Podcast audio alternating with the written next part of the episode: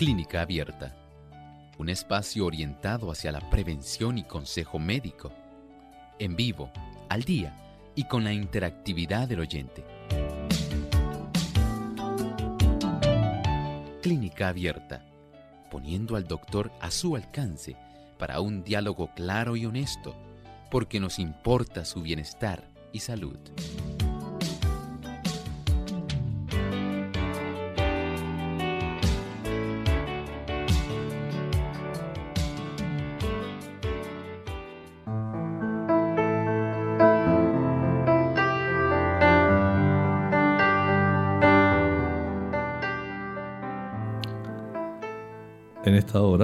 Complace sobremanera estar con ustedes nuevamente aquí en este programa Clínica Abierta.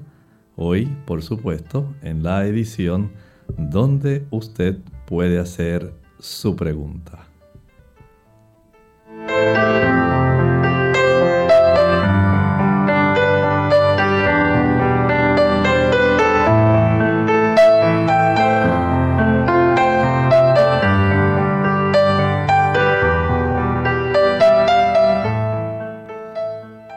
Bienvenidos amigos a esta edición de Clínica Abierta, hoy donde usted puede hacer su pregunta. Y nos complace grandemente tener tantas personas involucradas aquí en estos 60 minutos de salud. Saludamos con mucha alegría a todos aquellos que hoy, a través de la Internet, a través de las diferentes plataformas sociales, incluyendo nuestras televisoras Salvación TV y por supuesto la televisora allá en Nicaragua. A todos ustedes les damos un cordial saludo. Es para nosotros un gran deleite el que ustedes nos acompañen en este día. Y para ustedes tenemos un pensamiento que esperamos pueda ser de mucho beneficio en la salud.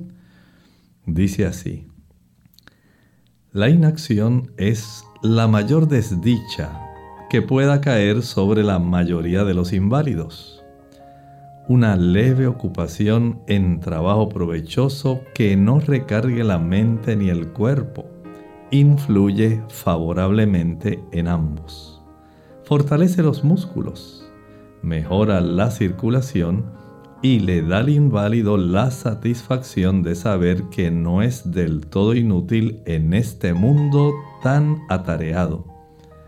Poca cosa podrá hacer al principio, pero pronto sentirá crecer sus fuerzas y aumentará la cantidad de trabajo que produzca. Todos somos beneficiados por el doctor ejercicio, ¿sí? La persona que está inválida, al igual que aquel que no lo está.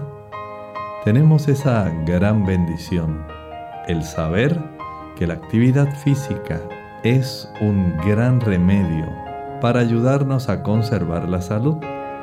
Téngalo en mente, es parte de esa conservación en nosotros dedicar cada día una porción de esas 24 horas a poder ejercitarnos.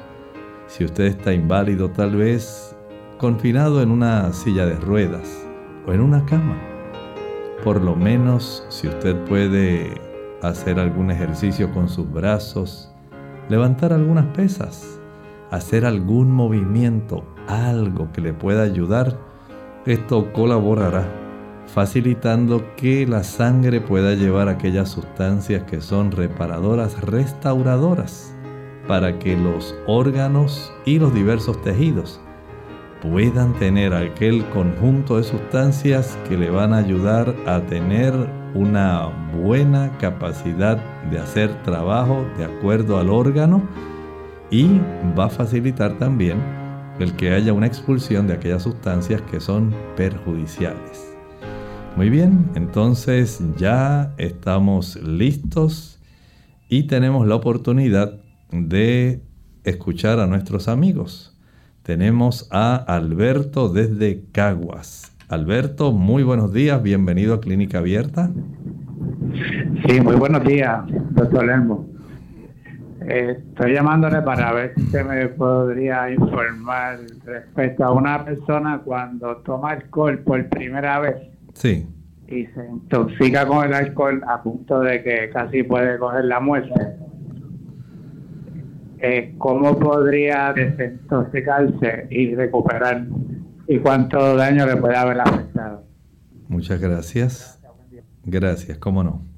Bien, tenemos que recordar que las personas que utilizan esta neurotoxina, el alcohol, esta persona afortunadamente tiene la oportunidad, si ha ocurrido solamente una vez, puede tener un daño mínimo, pero hay que cerciorarse de que esta persona no siga en ese tipo de ciclo, ya que al ser una neurotoxina comienza un proceso de daño y muerte celular. También la persona que toma alcohol va a tener una reducción en la disponibilidad de algunas vitaminas, especialmente del grupo B, ya que el procesamiento de alcohol en el hígado va a requerirlas.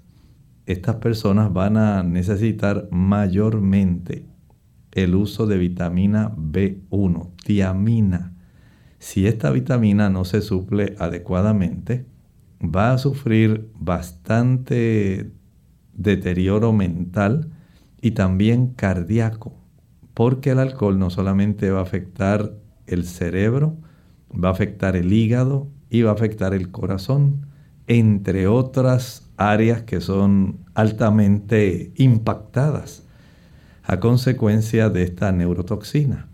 La persona se puede recuperar Número uno, evitando continuar ingiriendo alcohol. Número dos, también debe tener en mente que es útil para estas personas utilizar agua de limón. El agua de limón facilita que el hígado pueda procesar más fácilmente este tipo de sustancia tóxica de tal manera que se pueda dar un beneficio real para la recuperación. El hígado tolera mucho daño, pero llega un punto en que puede lamentablemente también comenzar a manifestar señales de inflamación y se desarrolla poco a poco esteatosis hepática alcohólica. Y cuando se inicia ese daño al hígado, entonces comienzan a dañar muchas otras áreas del cuerpo porque ya el hígado no puede procesar este tipo de toxina tan rápidamente, circula más tiempo, daña más el corazón, el cerebro y otras áreas del cuerpo. De tal forma que la clave está en que por la gracia de Dios la persona pueda darle al Señor su voluntad para que Dios dirija esa voluntad y la persona no tenga el deseo de seguir ingiriendo alcohol. Muchas gracias. Vamos entonces con Santiago de la República Dominicana. Bienvenido Santiago a Clínica Abierta. Muy buenos días, doctor. Muy buenos Tengo días. 72 años de edad, 160 libras. Gozo de buena salud gracias a sus consejos. No como comida chaparra, pero dulce, cero bebidas gaseosas y jugos de supermercado. Hago los ejercicios diarios como la Tengo la salud, tengo la glucosa en 110. En estos días usted habló de la berberina y la cúrcuma que reducen los niveles de la glucosa. Fui a comprarla, pero ninguna de las dos indican que bajan los niveles de glucosa y no son aprobadas por la FDA. ¿Qué usted me aconseja para bajar la glucosa? Muy bien. Buenos días. Muchas gracias. Recuerde que el aspecto de la FDA, generalmente ellos no van a aprobar los suplementos que sean herbáceos o vitamínicos como tratamiento. Más bien, si usted busca en las eh, bases de datos de medicinas naturales, lo que va a encontrar son sugestiones que dicen puede ser útil para. Ellos nunca le van a decir que es útil para directamente. puede ser útil para tener una reducción en la cifra de glucosa. Es muy probable que tampoco lo vaya a encontrar para el cundeamor, que también reduce el azúcar. Es muy probable que tampoco lo encuentre para el noni ni para el nim, sustancias que también reducen el azúcar. Recuerde que estas bases de datos lo que van a hacer es dar esta sugerencia porque no se consideran medicamentos. Aunque nosotros sepamos que son útiles para eso, las compañías que hacen este tipo de indagaciones van a tener esta precaución de tal manera que es muy difícil que usted pueda conseguir directamente algún producto, ya sea herbáceo o como complemento vitamínico mineral, que pueda establecer que es para ese tipo de condición. Así que usted haga esos ajustes. Usted puede ayudarse, tal vez haciendo un poco más de ejercicio al aire libre y al sol reduciendo la cantidad de alimento que consume en la tarde, en la cena.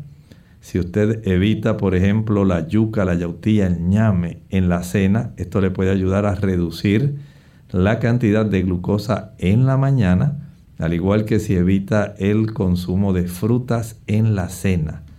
Trate de usar preferentemente algún tipo de ensalada ensalada, esta sí, le va a ayudar para que la cifra de glucosa sanguínea en la mañana esté dentro de límites normales. Muchas gracias por su consulta. La próxima tenemos a Del Valle de los Estados Unidos. Bienvenido Del Valle, aquí es Clínica Abierta. Sí, gracias. Eh, bendiciones, doctor. Ah, la pregunta me es, yo sufro de ha sido ah, ah, el reflujo gástrico, esa es la palabra. Y uh, he estado visitando al doctor y me ha recetado el o, o, o estas cosas. Pero aún así, a veces tomando esas pastillas, aún sigo sufriendo y ahora pienso estar peor porque hasta la garganta me molesta y al hablar ya siento que me molesta. ¿Qué algo natural puedo usar para eso?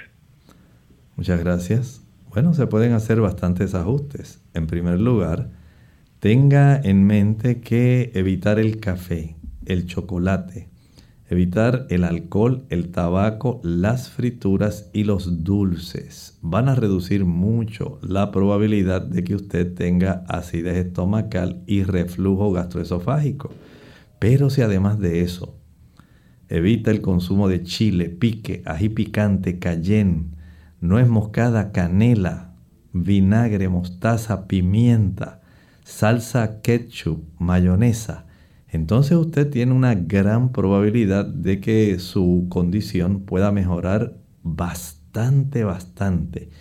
Si además de eso, después de cada comida, usted procede a dar una caminata, por lo menos una caminata de unos 15 minutos a paso lento, suave, como si fuera un paseo. Entonces va a tener el beneficio de darse cuenta de que se reduce muchísimo su problema de reflujo. Si usted evita permanecer sentado o acostado después del desayuno, después del almuerzo, después de la cena, entonces va a tener ese beneficio. Recuerde también tomar agua de papa. ¿Que ¿Cómo la va a preparar? Fácil, escuche con atención. Va a echar en la taza de la licuadora dos tazas de agua, estamos hablando de 16 onzas. Y a esto le añade una papa cruda pelada. Una vez usted la añada, va a proceder a licuar y a colar una vez cuele, ahí tiene ya dos tazas de agua de papa. De esas dos tazas de agua de papa, usted va a tomar media taza de agua de papa justamente 30 minutos antes del desayuno, media taza de agua de papa 30 minutos antes del almuerzo y media taza de agua de papa 30 minutos antes de la cena. La última media taza la va a tomar al acostarse y va a practicar esto durante siete semanas consecutivas. Tenemos que ir a una pausa.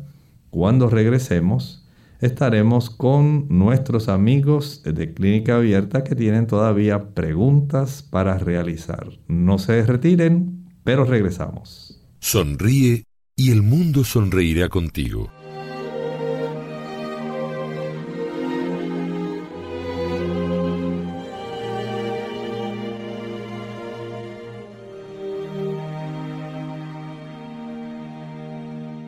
Sonreír es bueno para la salud. El triunfo no está en vencer siempre, sino en no desanimarse nunca. La sonrisa es una forma tierna de mirar la vida.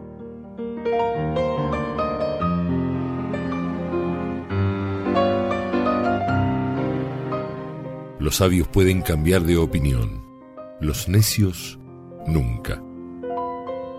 Tratémonos dulcemente, que cada minuto que pasa es un minuto que muere.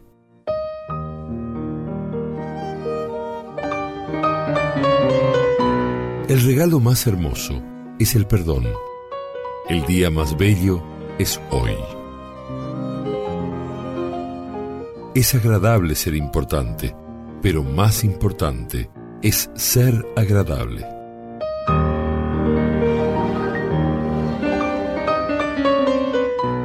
No importa si el sol brilla hoy. Usted es el sol. Usted brilla. Brilla con su propia luz.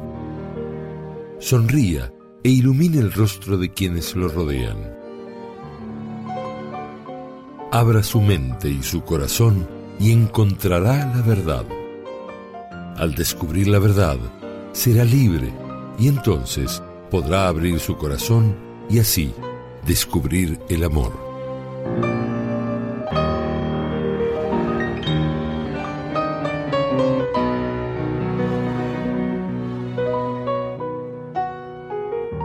Preocupados por la obesidad infantil. La obesidad en los niños es una epidemia muy seria. Son propensos a diabetes, alta presión y otras condiciones. Los daños emocionales son terribles. Pueden quedar incapacitados. Eso puede evitarse. Laurita tiene un buen consejo. Amiguita, amiguito, protejan su salud, coman saludable, hagan ejercicio, vigilen su peso, da un buen ejemplo a mamá y a papá. Mensaje del Colegio de Médicos Cirujanos de Puerto Rico, la Asociación de Radiodifusores y esta emisora, protegiendo la salud de nuestro pueblo. Nueva esperanza para la cura del Alzheimer. Hola, les habla Gaby Sabalua Godard en la edición de hoy de Segunda Juventud en la Radio, auspiciada por AARP. La esperanza nunca muere, y de acuerdo con las optimistas declaraciones de los varios científicos enfocados en la batalla contra el Alzheimer, este dicho tan popular se aplica en su totalidad a los nuevos tratamientos. La buena noticia llega justo cuando la generación mejor conocida como los baby boomers se aproxima a la tercera edad o a su segunda juventud. Debido a que la edad es la mayor factor de riesgo para contraer el Alzheimer, los médicos temen una posible epidemia de esta enfermedad. Actualmente, más de 50 millones de personas en Estados Unidos padecen este mal, que se manifiesta a través de la pérdida de memoria, la razón y finalmente con la muerte. Hoy por hoy los tratamientos disponibles solo ayudan con los síntomas. Sin embargo, los especialistas están confiados en que la nueva generación de medicamentos atacará de forma directa la causa del padecimiento. Los científicos, después de 20 años de investigación, se consideran en un punto donde entienden mejor los mecanismos de la enfermedad y donde las probabilidades de lograr una terapia exitosa contra la misma son bastante altas. Por supuesto que lo ideal es identificar la enfermedad en sus fases tempranas y poder combatir los síntomas antes de que aparezcan.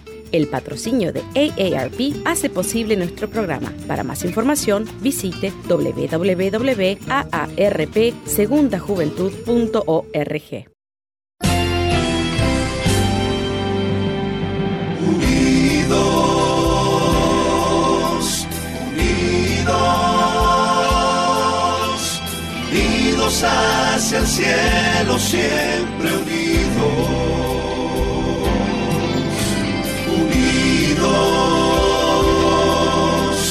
Unidos, en la testificación de la verdad, en la testificación de la verdad.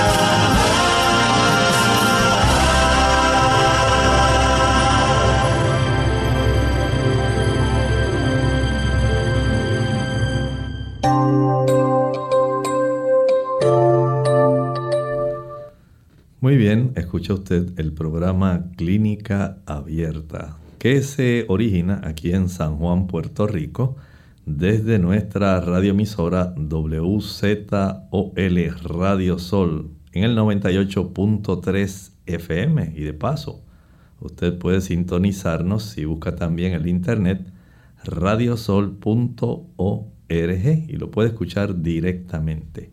Estamos muy contentos de que usted enlace con nosotros en esta hora y tenemos al señor Ariel aquí de San Juan, Puerto Rico. Bienvenido Ariel. Gracias, buen día y gracias. Eh, ayer aprendí que cuando trasplantan el órgano de un gemelo a su gemelo, el cuerpo no lo rechaza, lo acepta como si fuera propio y empecé a teorizar sobre las enfermedades inmunológicas.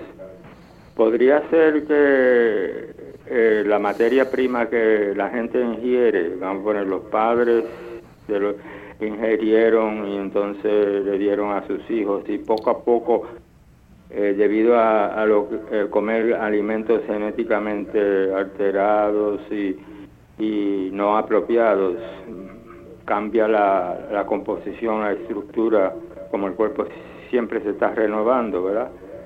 Eh, ¿Podría ser ese un factor o hay otros? Gracias. Muchas gracias. Mire, es más complejo de lo que nosotros podemos pensar. Este tipo de tejidos generalmente tiene una serie de marcadores. Podemos hablar de la histo, eso viene de tejido, histocompatibilidad. En los gemelos, básicamente, la similitud es muy alta. No podemos decir que es exacta. Pero la cantidad de marcadores en la superficie de las células es muy parecida, razón por la cual hay menos probabilidad de rechazo de un tejido trasplantado. Pero en el caso de cualquier otra persona, la diferencia en estos eh, tipos de marcadores que están en la superficie de las células es muy grande. Y esto lo que hace es que estimula al sistema inmunitario para que pueda considerar como un antígeno extraño a ese tejido proceda a atacarlo y a rechazarlo. De esta manera, no es porque necesariamente la persona consumió algún tipo especial de alimento o porque consumiera algún tipo de alimento que no estaba genéticamente modificado, sino que más bien ya estos son asuntos que vienen directamente del desarrollo a consecuencia de la actividad en la reproducción de acuerdo al ADN que tiene cada persona. Como los gemelos tienen un ADN básicamente, básicamente, no puedo decir que sea exactamente igual porque ni siquiera las huellas dactilares son iguales en ellos usted va a encontrar que la probabilidad del rechazo de que el sistema inmunológico de uno de ellos rechace el otro es muy baja. Pero en realidad esta capacidad de histocompatibilidad de una persona a otra es lo que requiere la diferencia al ser, aunque todos somos seres humanos, no importa que la persona sea de la misma raza, la diferencia de estos marcadores en la superficie de las células del tejido va a desencadenar ese rechazo a consecuencia del sistema inmunológico Y por esa causa hay que usar inmunosupresores, medicamentos que impiden al tejido inmunológico, al sistema inmunológico rechazarlo. Claro, esto también tiene sus consecuencias, pero en realidad es que cada persona tiene marcadores de superficie en las células de cualquier tejido que son tan diferentes como lo son las huellas dactilares entre una y otra persona. Bien, continuamos entonces con Negra. Nos llama de la República Dominicana. Bienvenida Negra aquí a Clínica Abierta. Yo salí con el colesterol alto y, yo no como queso ni mantequilla y camino diario ni como fritura.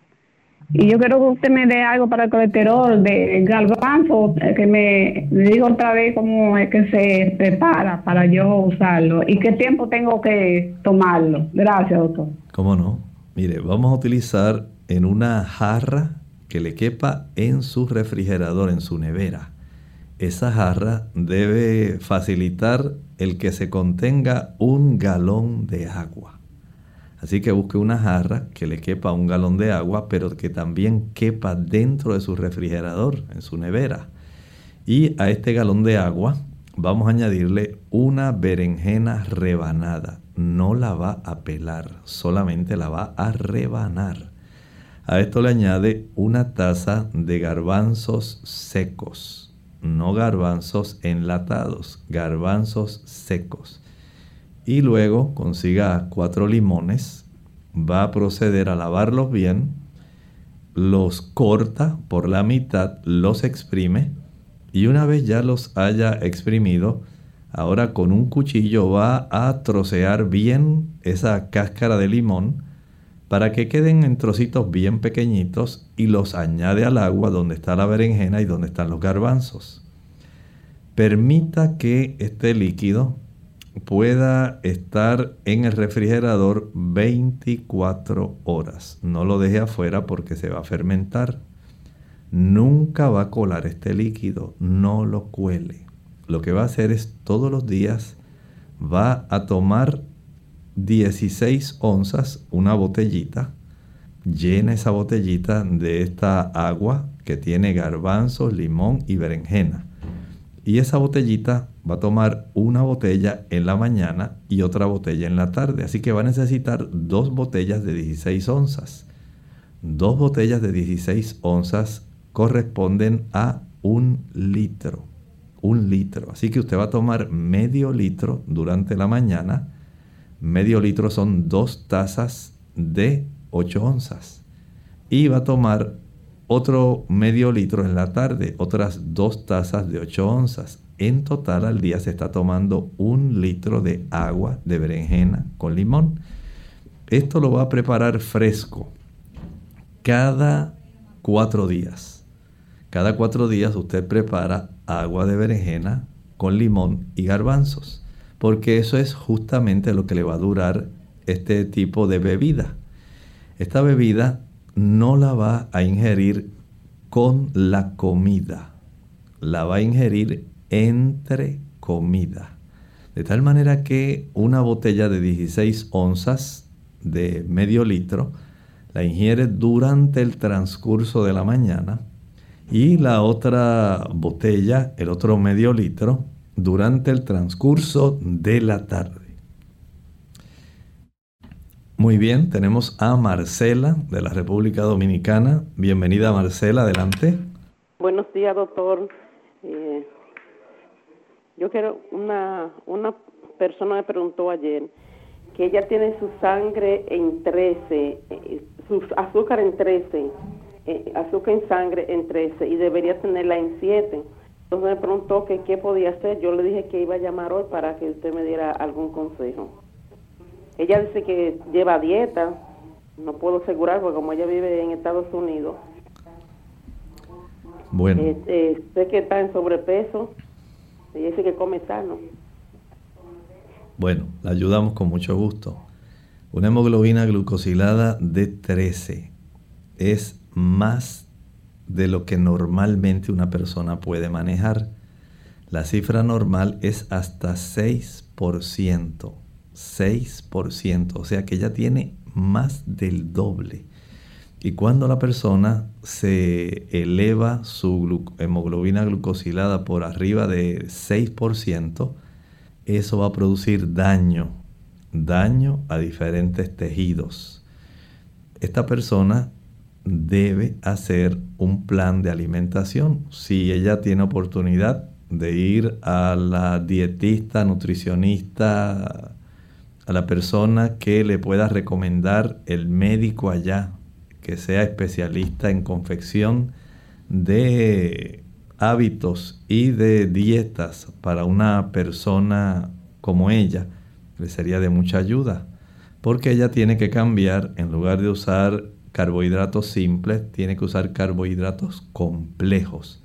No puede estar comiendo, como dicen en la República Dominicana, víveres consumiendo yuca, papa, yautía, ñame, no va a mejorar. Igualmente, no va a mejorar consumiendo arroz blanco ni consumiendo productos con azúcar. De tal forma que si ella evita esos productos y comienza un patrón de ejercicios diariamente exponiéndose al sol, consumiendo carbohidratos complejos, evitando las frutas dulces. No puede comer mango, dátiles, uvas pasas, ciruelas pasas. Tampoco puede comer higos. Y al dejar ese tipo de productos, al evitar también el consumir guineo, cambur, plátano, banano, entonces el azúcar comienza a bajar. Pero si ella está sobrepeso y no hace un esfuerzo por reducirlo, aumenta la resistencia a la insulina.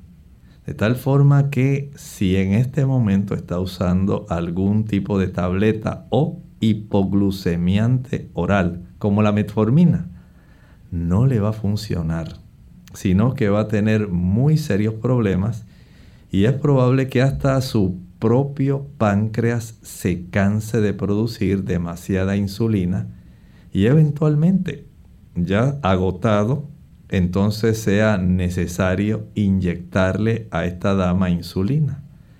Está a tiempo, antes de que desarrolle neuropatía periférica, antes de que desarrolle problemas con su retina, retinopatía diabética, estrechez en sus arterias coronarias y muchos otros daños que va a ir desarrollando, catarata y otros problemas está a tiempo. Asegúrese de que ella comprende su peligro para que busque ayuda. Muchas gracias. Vamos entonces a una pausa adicional, pero cuando regresemos, por supuesto, queremos seguir interactuando con ustedes a través de la vía telefónica y de nuestro chat. Regresamos en breve.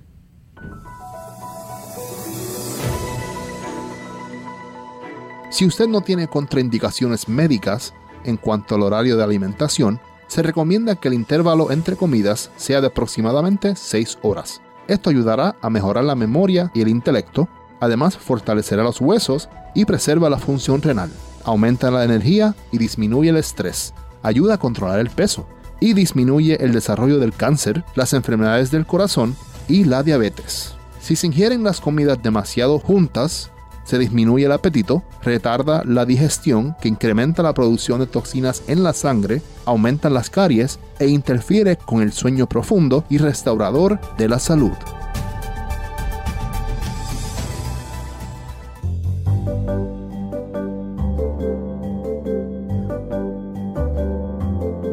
Prevención es salud. Infórmate y aprende.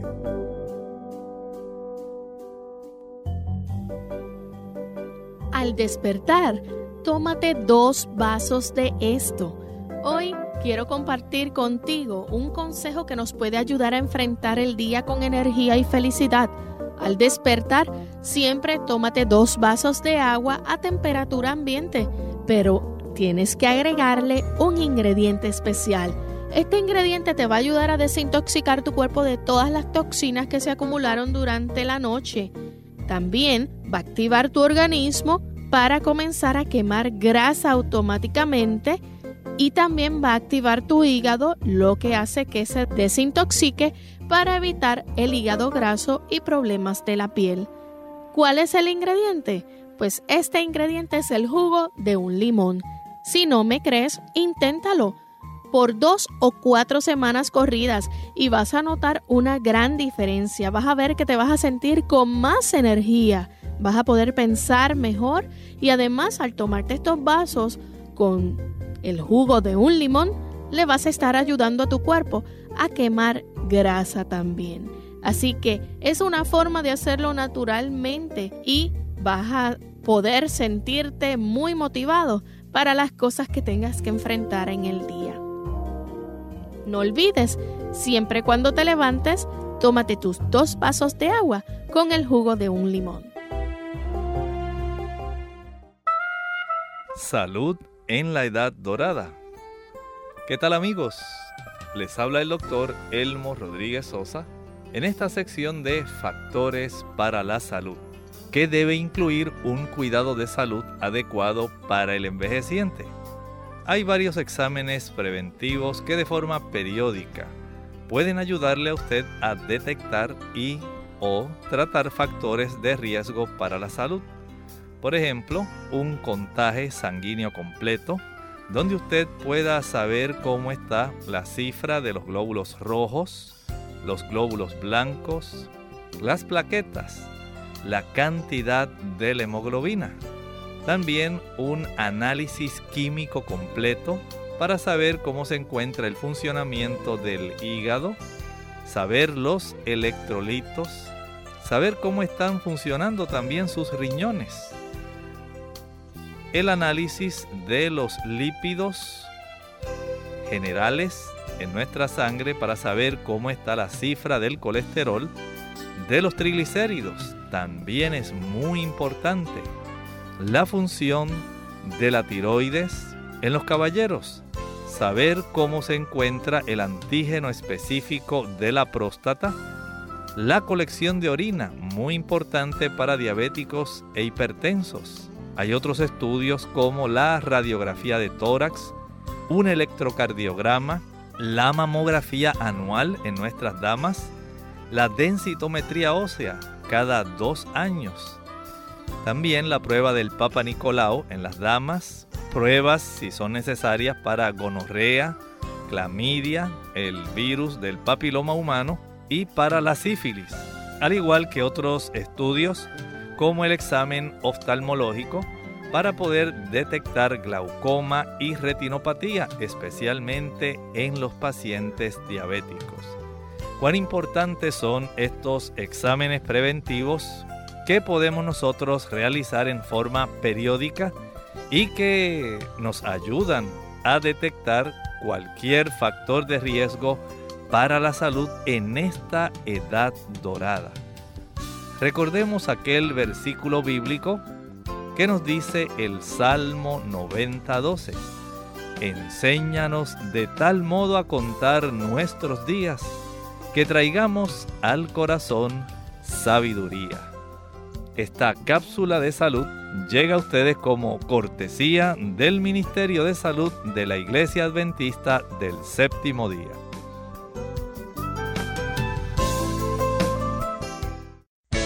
unidos con un propósito, tu bienestar y salud. Es el momento de hacer tu pregunta llamando al 787-303-0101 para Puerto Rico, Estados Unidos 1866-920-9765 y llamadas internacionales al 787-763-7100 o al 787 282-5990. Clínica Abierta, trabajando para ti.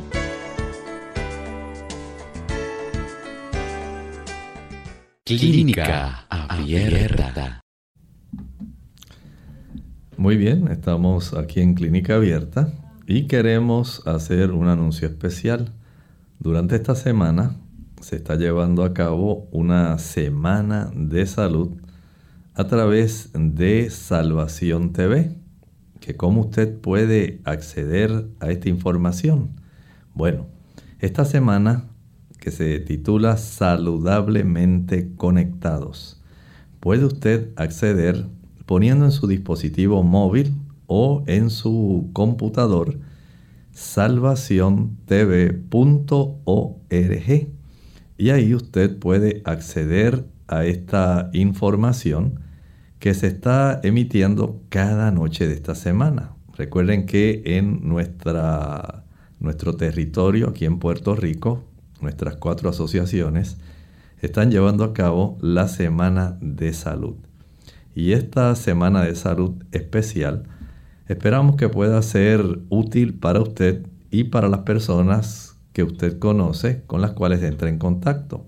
Recuerde salvaciontv.org para aquellos que están localmente 22.2. Ese es el canal. Y recuerde la semana saludablemente conectados. Muy bien, continuamos entonces con Sonia que nos llama desde el pueblo de Aguada en el oeste de nuestra isla. Adelante Sonia, le escuchamos. Sí, buenos días. Este, mi nombre es Sonia Pérez y soy de Aguada. Este, yo quisiera saber qué me pueden recomendar para un picor en el cuerpo. No me sale rash encima ni nada, solamente un picor en el cuerpo por las noches. Gracias. Muchas gracias. Bueno, entre los motivos de picor, pues sabemos que hay desde ácaros, pueden dar picor, personas que tienen elevada la cifra de sus triglicéridos, personas que tienen también elevadas las cifras de su glucosa sanguínea, hay también medicamentos que pueden facilitar el que la persona pueda desarrollar picor. Personas que viven en áreas donde se suple agua que tiene una buena cantidad de cloro. También puede producir picor en el cuerpo.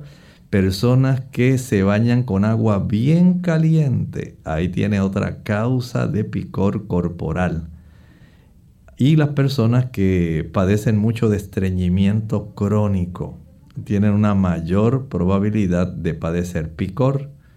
Analice bien los, los diferentes tipos de causas que hemos expuesto. Vea cuál es la que tiene que corregir. Personas que tienen una piel que no está activa, esas personas que no sudan, van a padecer también de mucho picor corporal. Si usted comienza un tipo de actividad física donde se estimule la sudoración, salga afuera, ejercítese al sol, deje que comiencen a salir esas gotas de sudor y usted notará cómo comienza a aliviarse el picor, porque a veces quedan muchas sustancias tóxicas retenidas en las capas más superficiales de la piel y esto puede facilitar ese problema. Así que usted en lo que comienza a acostumbrar su piel a este tipo de beneficio, cuando se bañe, se va a bañar con agua bien caliente. El agua caliente abre los poros. Mientras usted tiene todavía sobre su piel eh, el agua calientita, va a cierre a la llave del agua caliente y mientras está húmeda su superficie de la piel, va a echarse en su palma de la mano sal fina. La sal fina la va a friccionar sobre toda la piel del cuerpo. Esto tiene como objetivo servir como un abrasivo y al mismo tiempo estimular el que se puedan limpiar los conductos de las glándulas de sudor y la fricción irrita levemente de tal manera que estimula que se abran más los poros. Una vez usted haya finalizado ese proceso de fricción, por supuesto en la cara lo va a hacer con mucho cuidado, mucho cuidado. Una vez usted ya haya finalizado ese proceso de fricción con sal, sobre el cuerpo húmedo, no lo haga en seco, sobre el cuerpo húmedo, entonces va a eliminar esa sal dándose un buen regaderazo con agua fría. Esto ayuda, por supuesto, a que se le remueva la sal de la superficie de la piel y se cierre el poro. De tal forma que si usted cada vez que se baña comienza a utilizar agua fría y agua caliente, agua fría y agua caliente, le sirve esto como una terapia de estímulo a los poros de la piel para que estén más activos. Y esto ayuda para que se vaya poco a poco desapareciendo el picor. Pero tiene que ir a la causa, tiene que indagar de todo lo que hablé para saber qué le está causando. Hay personas que se untan tan solo el jugo de limón y esto les calma el picor. Otros utilizan vinagre, sea blanco o sea vinagre amarillo. Les útil, pero indague primero cuál es la razón para que usted no tenga esa situación donde le volvió a aparecer el picor por no indagar cuál era la causa. Muy bien, seguimos con un anónimo de la República Dominicana. Adelante, anónimo, le escuchamos. Bienvenido aquí a Clínica Abierta. Buenos días. Buenos días. Yo tengo 70 años de edad y hace mucho estoy padeciendo una rinitis alérgica. El otorrino me lo diagnosticó, me chequeó, me hice una anestesia y me dijo que me hicieron nasal y eso estaba bien. Pero que parece no una rinitis alérgica. Él me hizo prueba G e G, pero todo eso dio negativo. Entonces, pero cada, cada 15 días prácticamente con un malestar, sobre todo si me enojo, entonces polvo. algo. Dice que, que puede ser distinta la causa de, de, de, la, alergia, como que no hay un, un alergeno conocido así que pueda si el asunto es que tengo mucho malestar, me ha cogido el oído, mucho picor en el oído, a veces me duele la cabeza. Me he estado tratando con aspirin, claritin, spray de una gota de, de, de, para, para el oído. Entonces, eh, el asunto es que siento fácilmente la congestión. Me ha mejorado, pero poco. Y el oído, un, picor y molestia, a pesar de, las gotas. Y lo que quería yo saber, entonces, yo tengo que hacer toda la vida usando antialérgicos. ¿Hay alguna alternativa natural que pueda ayudar a eso? Porque yo como sano, los lácteos son naturales, hago mucha eh, vaporización de eucalipto. ¿Qué puede fortalecer esa mucosa? ¿Cómo se puede ayudar? Ya por esta edad, no sé si habrá algún- alguna alternativa. ¿Cómo usted me puede ayudar? ¿Cómo no? He hecho pruebas también de tiroides, he estado bien, aunque no aumento de peso, además, 120 libras. Muy bien, ¿cómo no? Muchas gracias, doctor, por la radio. Gracias a usted. Mire, el caso suyo, eh, le recomendaría que deje de usar leche, huevos y queso. Son tres, tres productos que van a facilitar el desarrollo de la alergia nasal, al igual que el uso del azúcar. Ahí tiene cuatro productos que no debe estar usando si usted tiene este problema.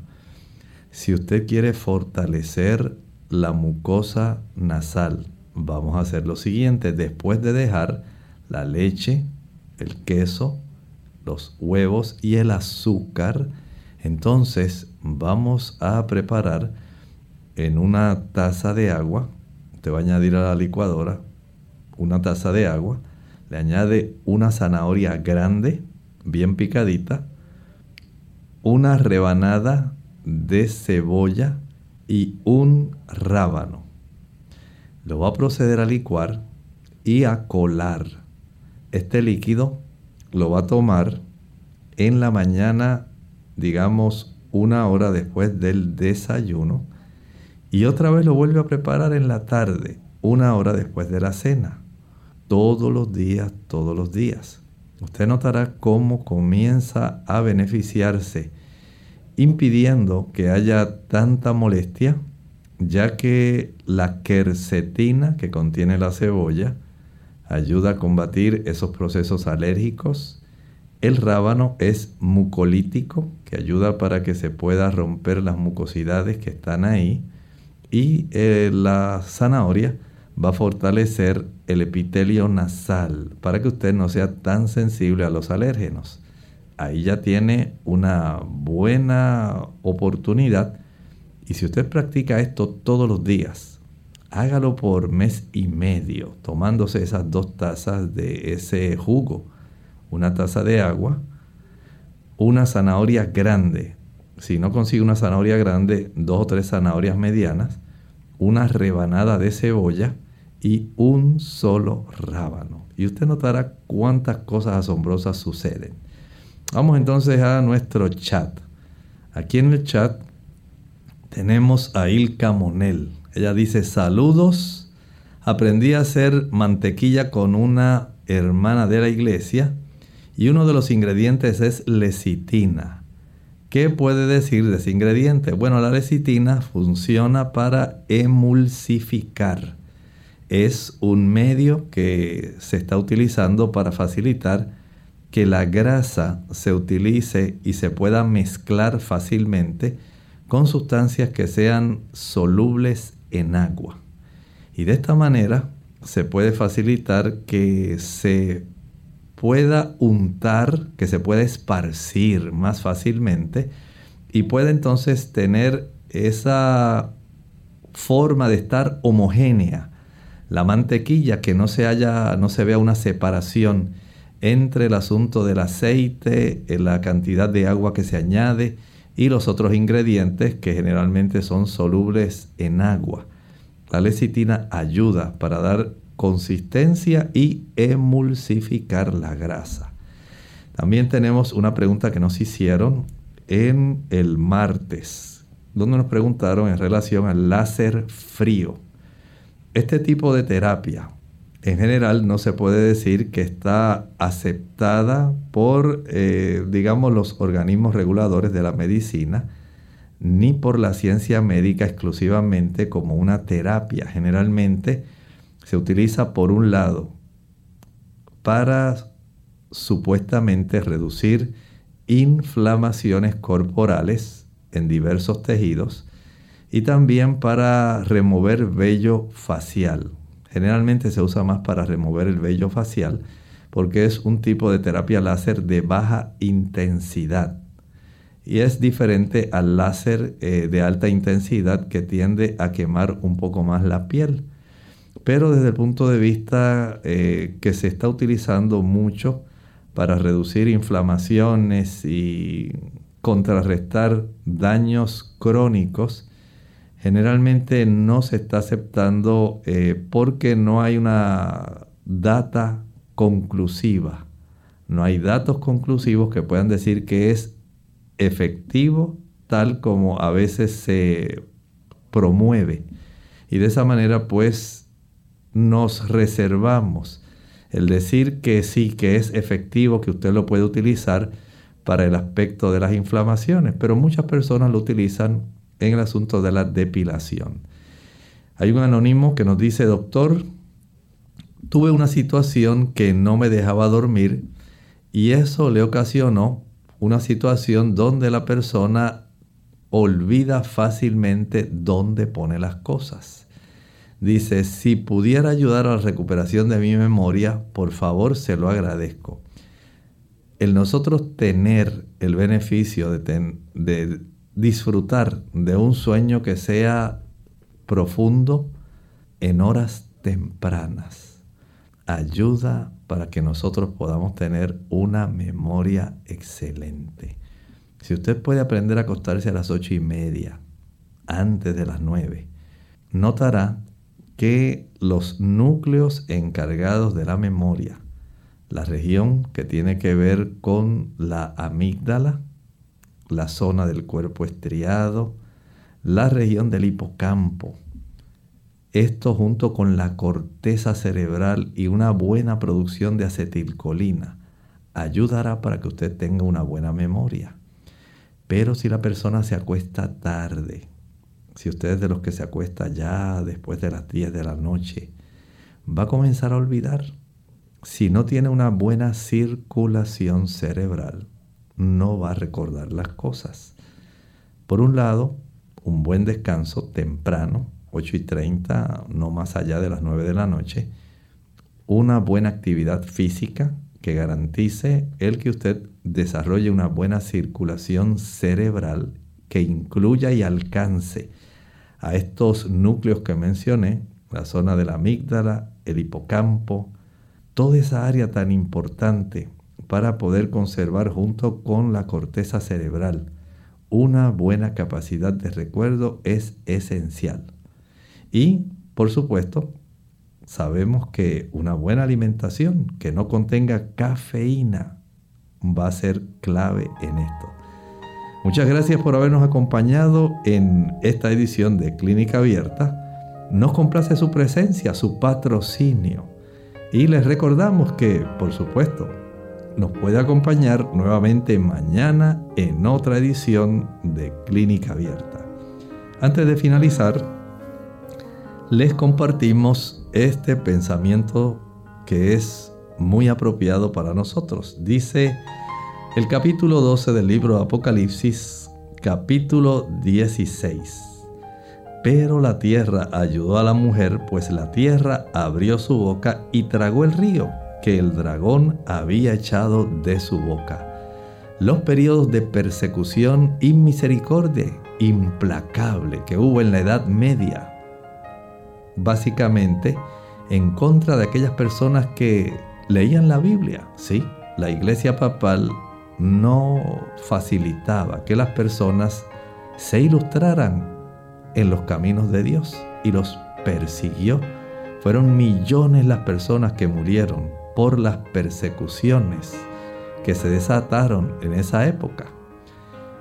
Afortunadamente el Señor proveyó un refugio y ustedes conocen la historia, como para el siglo XVII, los años aproximadamente 1600, comenzaron a darse conocimiento de tierras en América, donde se estaba un continente desarrollando, habían colonias. Empezó el continente americano a aceptar a aquellos perseguidos que venían de Europa, que se estaba desarrollando una fuerte persecución religiosa y conocemos la historia de la gran nación americana, como los peregrinos y muchas personas que deseaban tener libertad, no solamente de expresión, sino de adorar a Dios según los dictados de la conciencia, según decía la Escritura. Vinieron a estas tierras a poblarlas. El Señor ya había predicho, había profetizado esta situación. Gracias a Dios porque se preocupa por nosotros y porque se preocupa porque la verdad siga hacia adelante a pesar de la adversidad. Gracias por estar con nosotros, por habernos acompañado y les esperamos mañana en Clínica Abierta. De ustedes se despide el doctor Elmo Rodríguez Sosa.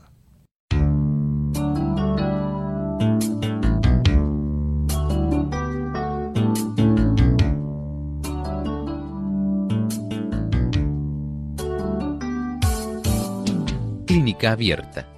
No es nuestra intención sustituir el diagnóstico médico. Antes de poner en práctica cualquier consejo brindado en este programa, usted debe consultar con su médico. Hasta la próxima.